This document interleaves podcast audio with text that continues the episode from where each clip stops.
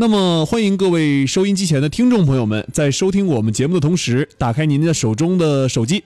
打开微信，加入我们经济广播的创客帮微信社群当中来啊！直接添加微信号码 ckb 幺零幺五 ckb 幺零幺五 ckb 幺零幺五，添加创兄创业路上不孤单为您的好友。那马上我们就请出谭瑶，跟大家一起来介绍一下哈。我们让他给大家来一个一分钟的嘉宾秀，做一个简单的自我介绍。一分钟嘉宾秀，谢谢冰姐，经济广播的老朋友们，晚上好。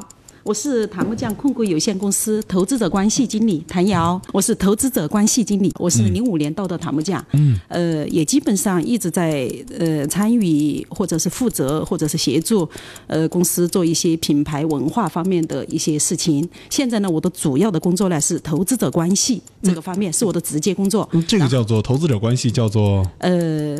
因为上市公司都是需要有这个职责职务的。好的，哎，好的。那我们呃，既然知道说檀木匠现在已经是一家上市公司了哈，那我们呃来说一说啊，檀木匠从开始创办的时候，那是哪一年开始想到说做檀木匠的？呃，真正叫檀木匠这个名字呢是呃一九九七年，但是我们做梳子是九三年就开始了。嗯，当时取的名字叫三峡。三峡牌，檀木匠啊，三峡牌，万州嘛，当时起步于万州哈。哎，对。哦，这个还是有一个历史的一个原因的。那当时叫这个呃檀木匠的一个原因，是因为这个创始人都姓谭吗？就是家族姓谭。是的，最早呢，因为我我要呃简单说一下三峡的问题。哎。因为九三年我们创立这个公司的时候叫三峡，那个时候。好像都叫三峡的比较多吧，嗯嗯，呃，所以说我们当时呃周边都有一些什么三峡的皮鞋厂啊、三峡服装厂啊、三峡面粉厂啊，我们当时也借三峡这个名，也想打名气嘛，所以说叫三峡木梳厂。但是呢，我们做了三年多时间的时候，就发现叫三峡太混淆了，所以说我们也希望有自己的个性。嗯，老板当然他因为是姓谭，然后老板的父亲呢，他也是一个当地小有名气的一个。小木匠吧，那做做这个木木木呃木质企业的，反正就是做这方面，没有企业就是一个木匠。嗯，哎，那当时那个时候哈，檀木匠嗯，开始的时候叫三峡木木制厂，三峡工艺品公司，工艺品公司啊，那时候三峡工艺品公司，后来为什么改名叫檀木匠呢？呃，就是因为三峡叫三峡这个牌子的太多了吧，什么都在做，都叫三峡，呃，它没有个性化。后来什么时候觉得就是要做这个檀木匠这个商标了？注册了这个这个商标？九七年，九七年公司就正式更名叫檀木匠工艺品有限公司。嗯，当时也是还在万州。哎，还是在万州。嗯，当时做这个檀木匠的时候，哈，呃，那个时候的一个出发的点是什么呢？我感觉当时是应该不缺梳子吧，肯定不缺这种手，应该是缺这种手工艺品的梳子，还是怎么样的一个出发点去做了这款产品？当时的创始人就是呃我们的现在的老板董事长吧，谭创华先生。其实他的他是一个很想做一些有趣，而且是呃也能够做到的，呃甚至是不被人关注的一些小东西。嗯，他就选了呃梳子，也是在一次广交会上吧，嗯。去，因为那个时候他说我们公司还是叫工艺品有限公司嘛，说起来涵盖工艺品的涵盖量还是挺大的。我们当时也做了一些什么根雕啊，一些工艺品。但是他去参加广交会的时候，就呃发现了一个商机，就是一个摊位上发现有木梳，好，当时就给了他灵感，他花了两块钱就买了一把梳子回来做开发。这个也算是他生命当中的三个两元钱当中的第二个。嗯嗯哦，这个三个两元钱当中的第二个，它一共是有三个两元钱的一个故事，是吧？是是是。啊，那个时候是呃，怎么怎么说？您跟我们说说这三个两元钱的故事吧。第一个两元钱吧，就是他在流浪的时候，八零年流浪在昆明的时候，呃，真的是差点饿死，嗯，呃，走投无路。一个照相馆的一个老板看着他背了一个破画夹，呃，就是说你给我画张像，如果说你画的像，我就给你两块钱，嗯。然后老板就给他画了两画了一张像，就给了他两块钱。这个两块钱呢，也算是救了他的命，哦他也就活下来了。哦好，这个是他第一个两元钱。嗯，第二个两元钱呢，就是在他工艺品去参加买了两块钱的梳子，两块钱的梳子。对，第三个两块钱呢，就是回来生产梳子，呃，去市场上卖第一把梳子，卖出两块钱。哦。那这三个两块钱构成了当时檀木匠的一个起步初期，也就是迈出的第一步了。那刚开始的檀木匠在整个的发展过程当中，你觉得呃发展的速度怎么样呢？嗯，其实檀木匠发展的速度真的不算快。不算快，嗯，这个公司呢做事情是比较喜欢，呃，做的比较实在一点吧。然后呃，把呃做得快、做得大、做得强，嗯不是目标，嗯没有当成目标。嗯所以说，整个你想，我们做二十五年，也才还是在做一把梳子，并且还没有做得很好。一年我们也才卖到现在嘛，二十五年了，一年才销售才能才能达到四百多万吧。嗯。然后我们的出库量也还不到三个亿，嗯。呃，开店呢也只有一千二百多家，包括海外我们还没有做起来。所以说，其实作为檀木匠的发展的话，二十五年实际上是可以按按照人家的很多公司来说的话，他们可以做得很大了。那就飞速发展嘛。哎，但是啊我们呢，就是一个比较呃 小公司嘛。嗯、不，呃，其实就是呃也不不能说是小公司哈，毕竟是在呃香港已经上市，港交所已经上市的公司了哈。呃，在这个呃檀木匠发展的过程当中，是哪一年呃在香港进行上市的？零九年的十二月二十九号，呃，当时当时谁是老总去敲的钟？那是的。那个时候呃上市的一个目的是什么？嗯，我们的想法呢，呃，其实也嗯不复杂，说起来也真的很简单。嗯，上市之前我们的呃现金流量都已比比较好，对啊、肯包定的呀括。现在我们的现金流量也还比较好，因为公司也是一个不会把钱拿去做很多呃不敢想象的东西的嗯哈。但是我们上市的目的应该说两个吧，嗯是比较直接的两个。第一个呢，就是为了传承。嗯因为这个公司，我们希望它能够做五十年、一百年，嗯甚至更长。那么要要做一个百年老店的话，呃，公司它的管理结构啊，如果说不透明、不公开、不严谨，它很难做得久。第二个目的呢，我们还是希望中国的中字号的品牌，我们也还是要想走向海外的，做全球的，做老字号，做老字号。那么，呃，我们认为哈，香港呢，它是一个走向海外的一个平台。那么，香港联交所呢，呃，它也是一个公信力比较好的一个平台。平台。哎，其实从就是主要的目的就是这两个。公信力，哎，对，其实从、呃这个老字号这个角度来讲，按照工匠精神的标准去追求自己的手工艺品，哈，这块儿确实是很对的哈。但是，呃，有一些公司他觉得，嗯，资本进来之后，我可以用资本的力量去扩大我的工艺发展，啊，这一块儿是不是说资本对于工艺品的一个制造是好还是坏呢？你觉得？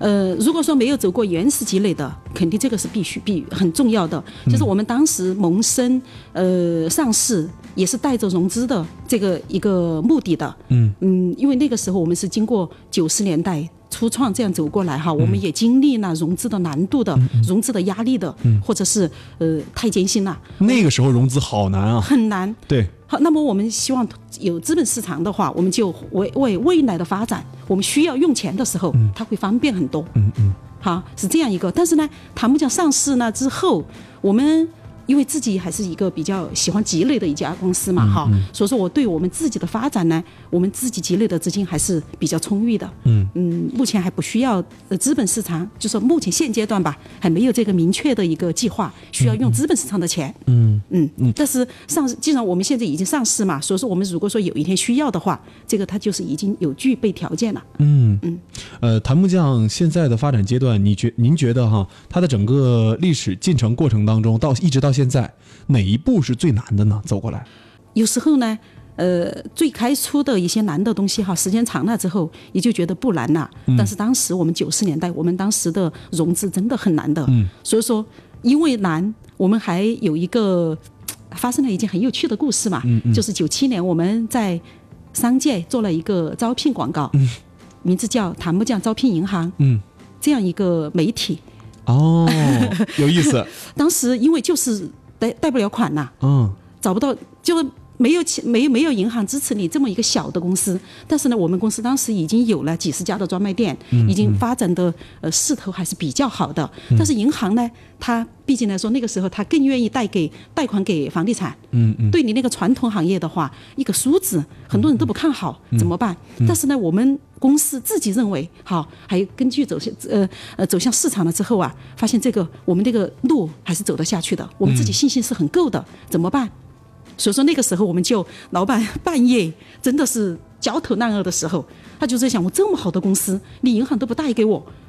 好，因为我们当时很局限嘛，身边的银行他对你信任度不够嘛，对对对于是所以说老板就在商界发了一个广告，嗯就是檀木匠招聘银行，嗯这个广告一发出去了之后，当然真的是迎刃而解，肯定的。有哎效果，这是必须有效果的 啊！今天我们也特别感谢哈商界这个《中华手工杂志》为我们推荐檀木匠来到我们节目当中做客哈。我们在发展阶段上面，刚才是资本阶段，在产品的发展阶段上面，檀木匠有没有遇到过一些瓶颈和难题？有的，我们呃九七年招聘银行那件事情，他给公司也做了很好的一个品牌，嗯，呃，然后接下来呢，我们的融资问题也迎刃而解，好走过来就一直发展还是比较顺利的，呃，包括我们也有了我们的自己的檀木匠的形象，呃，品牌，呃，包括我们的加盟连锁体系的发展都还比较好，呃，直到零九年，直到二零零九年的在香港主板的挂牌上市。但是真正的遇到的困难和瓶颈是在上市之后。哦，也就是说，其实我们上市之前都可以叫从零到一的过程哈。对，上市之后就是从一到二三四五六七八九十的过程了。这个过程最难，那为什么难？难在哪儿？嗯，看怎么看哈。嗯，您觉得难在哪儿？外面看可能不难，外面看好像很风光，现金流也好，又上市了，这个是这是挣钱的最好时候。是，所以说外面看和我们自己看还是不一样的。外面看呢，就是说你刚才说的那些我们都具备，并且账上的现金流也非常好。对啊，呃，但是我们知道我们的难在哪里？难在我们的自己的问题，自己出了问题，我们的管理层睡觉了。当时你们的一个想法是怎么来做？把这个又是怎么把创始人叫醒的？呃，零九年挂牌了之后，我们公司呢那个时候也刚好搬到呃观音桥嘛，未来国际四十三楼、四十四楼，呃很高高的楼上，关在上面。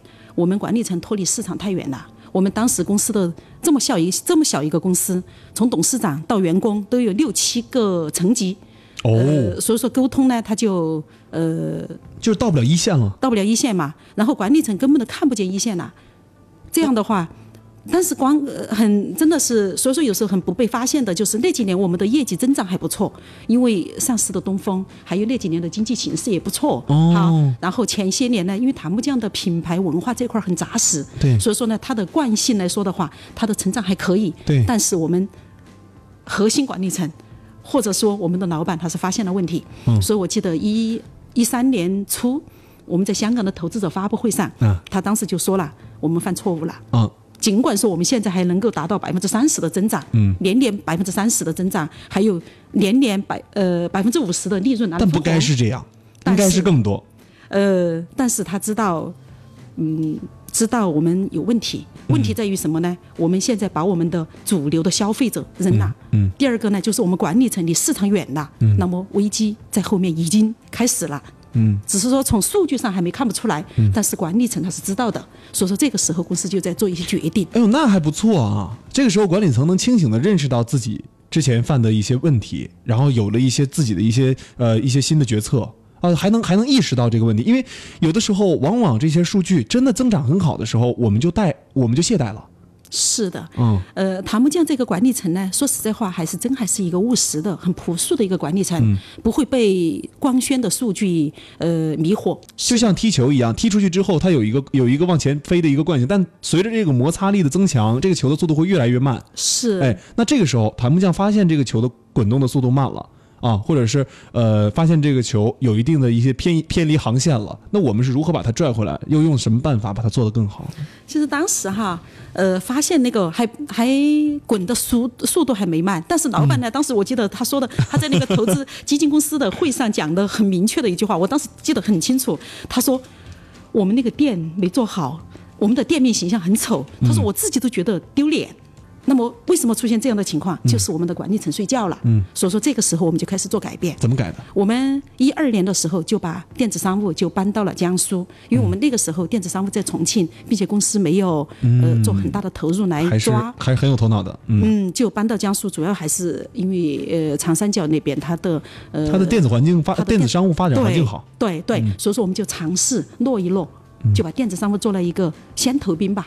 嗯，好，就落一落，就落过去了。落过去了之后，呃，一年多时间过后，我们就把总部管理中心也搬到了江苏。嗯嗯，这个就是属于大教过后的一个改变。我们看到微信群里的这位叫胡成浩的朋友，他说，檀木匠的总部搬到江苏之后，哈，呃，其实是先是把互联网这块落到江苏了，然后才把总总部迁过去的。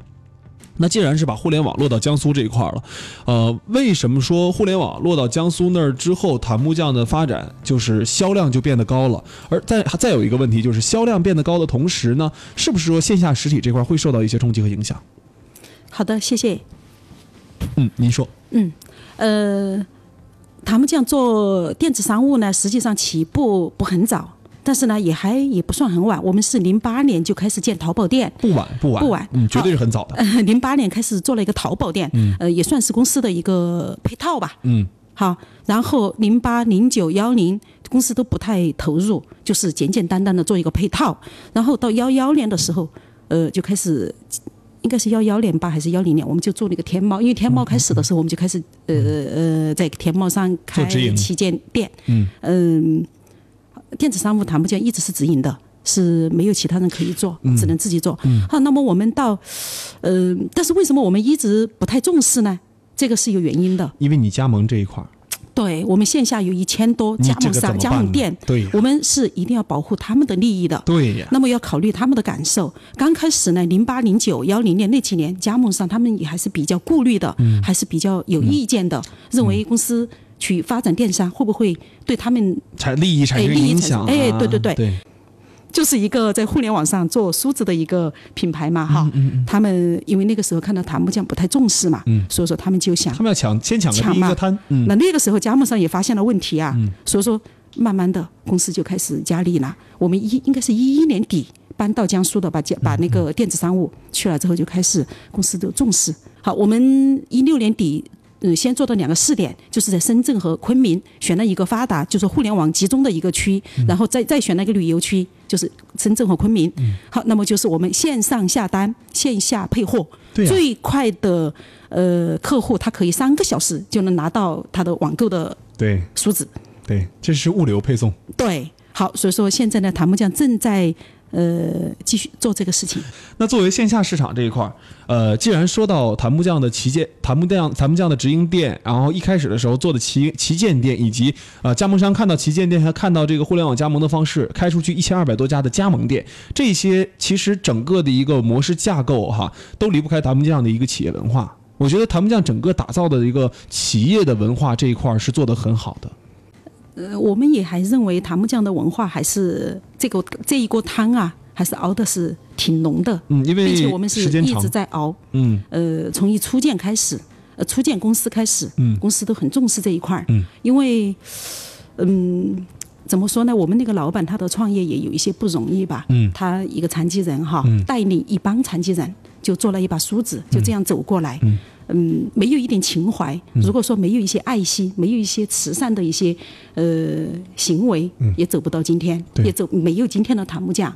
那么檀木匠从九九五年提出诚实、劳动、快乐这六个字，一一直坚持到现在，我们还在为诚实、劳动、快乐加分，还在为他做一些事情。嗯，这个这个走过来的路哈，嗯，真的还是挺漫长的，并且我们也。乐在其中。嗯，一个企业未来发展，除了有理念作为根基之外，还有一个未来展望的一个东西。你觉得檀木匠的呃未来的这个愿景是什么呢？有没有给自己定过这个东西？有的。嗯嗯，还是要做一个诚实的公司。那你们把自己的一个这呃企业规划，比如说我定一个五年规划、十年规划，一般你们会怎么去定呢？呃，我们呢还是想的是做全球一把梳子。这个是我们的一个基本规划。全球一把梳子。全球一把梳子。嗯。呃，然后呢，我们现在也正在做的，也未来一个阶段，我们也会一直在尝试做的，就是打造一种手木木质手工的一种生活方式。嗯。你看，我们这个微信群里面，创客帮 CEO 直面投资人的微信社群一群的这位胡成浩，他说哈，他说同款可以说你们线上的电商卖同款产品是可以的哈。嗯。线下以后往体验店去转型。这块有没有考虑过？另外，他还提到了说增加服务内容。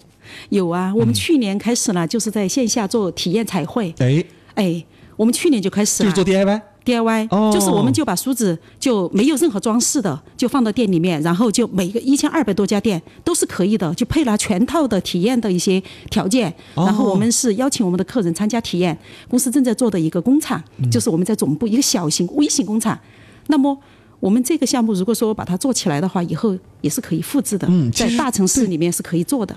谭木匠如何解决传承问题？是家族继承，还是说我们嗯能继承则继承，不能继承职业经理人嗯同步进行吧。同步进行？哎，檀木匠一直是呃在职业经理人的培养上是下了很大功夫。下了很大功夫，并且是一直在培养的，每个阶段都是。另外，他还问到一个问题，就是创新问题。除了把木头做好哈，还要做老百姓用得起的木头，说别脱离生活了。他说这句话其实是说，可能是在这个呃使用这一块儿哈，如果说梳子卖的太贵也不太行。嗯，这个问题问的太好了，这个也是我们一三年呃在那个投资者会上董事长讲的，就是我们真的不能做高冷，我们不会给 LV 跟爱爱马仕当邻居的。嗯，哎，我们不做高冷，我们是既然不做做高冷，就做老百姓用得起的梳子，呃白领，白领。因为白领层应该是我们的主流消费层。OK，那那既然说这款产品很不错的话，那您肯定呃在这个整个的宣传营销上面，这个檀木匠有一定的一个滞后。呃，如果说按那个社会上的一些哈，就是一般的企业里面的宣传营销的那种模式来看的话，檀木匠真的做的好像有点不一样。呃，就感觉不是一个路子。哎，不是一个路子。檀木匠呢，呃，很多人也这样评价我们，说我们不是一个很商业的公司，更像一个一个、嗯一个搞创意的吧。创意，哎，就是说我们做的一些事情，包括营销，我们就做的比较有趣味一点。你包括你比如说，我们也做品牌推广啊，不可能不做的。我们品牌推广这几年呃做的比较多的哈，呃肯定是长期都会做，做的比较多的。前一个阶段我们就是做给妈妈梳头，我们是檀木匠作为一个公众公司来倡导大家带领大家一起来给妈妈梳个头吧。这刚好我们也是卖梳子的哈，所以说我们在一三年的时候，我们一三年，呃一三年的时候我们拿了。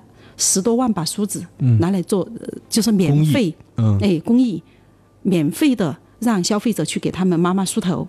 给妈妈梳头的活动，我们是零七年提出来，呃，提这个态度，然后我们是要求我们的加盟店都是要去做的，那问题是年要做很多次活动的。呃，问题是这个呃曝光度是不是稍微差一些？曝光度是稍微差一些，这个呢，我们在经济的投入上应该是比较少，然后主要的还是用了一些自媒体，呃，一些我们的加盟商群这样一些在做。那么我们在一五年的时候，公司又做了另外一个项目，但给妈妈梳头我们是要常常做的，年年做，常常都在做。好，那么一五年开始，我们又做了一个呃设计大赛，嗯，就是广泛的征集社会上的一些设计师，好宅男宅女，他们的参与檀木匠的产品的设计。好，这个呢也是说实在话，它既是一个品一个我们的产品的补充，同时呢，它也是檀木匠的一个品牌推广。嗯，哎，所以说在我们檀木匠的品牌推广方式呢，我们也没有，我们说实在话，我们也舍不得钱去请那个 代言人呐、或者是模特儿哈、明星啊。这个檀木匠的确花这个钱还是不是很呃，我觉得檀木匠其实恰巧是需要有这样一波的宣传在这里面。但是，呃，谭木匠这么二十几年走过来呢，都是靠还是靠口碑吧。感觉哈，你看这个，比如说像这个橱柜里面，我们一提橱柜就能想到啊，一提梳子，我们也能想到檀木匠哈。但是檀木匠这个品牌那么为人熟知的情况下，其实缺一个 IP 化。有没有想过说檀木匠这个呃角色里面代言人里面需要有这样一个具有 IP 化的一个人物来把这个形象、把这个产品的一个内涵、把这个产品的文化理念体现出来？嗯，目前来说 还没有考虑到在外面找一个人来代言。嗯真正说说实在话，真正代言檀木匠的人哈，台真正能代言檀木匠这个品牌的人，还是檀木匠的员工。嗯，对真，的。对檀木匠，呃，我们的自己的员工有九百多，然后我们的加盟商、我们的店员，嗯，加起来他们的家庭，他们实际上都是檀木匠的代言人。对呀、嗯嗯，对。那其实我觉得未来的檀木匠可能发展过程当中也会注意到说，用什么样的一个点去吸引消费者。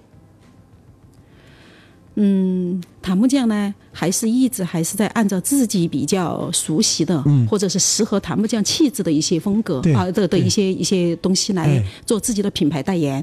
包括我们最这两年做的设计大赛，嗯它是一个全方位的一个品牌代言，它不光是一个请一个代言人或者是一个明星对。来帮助。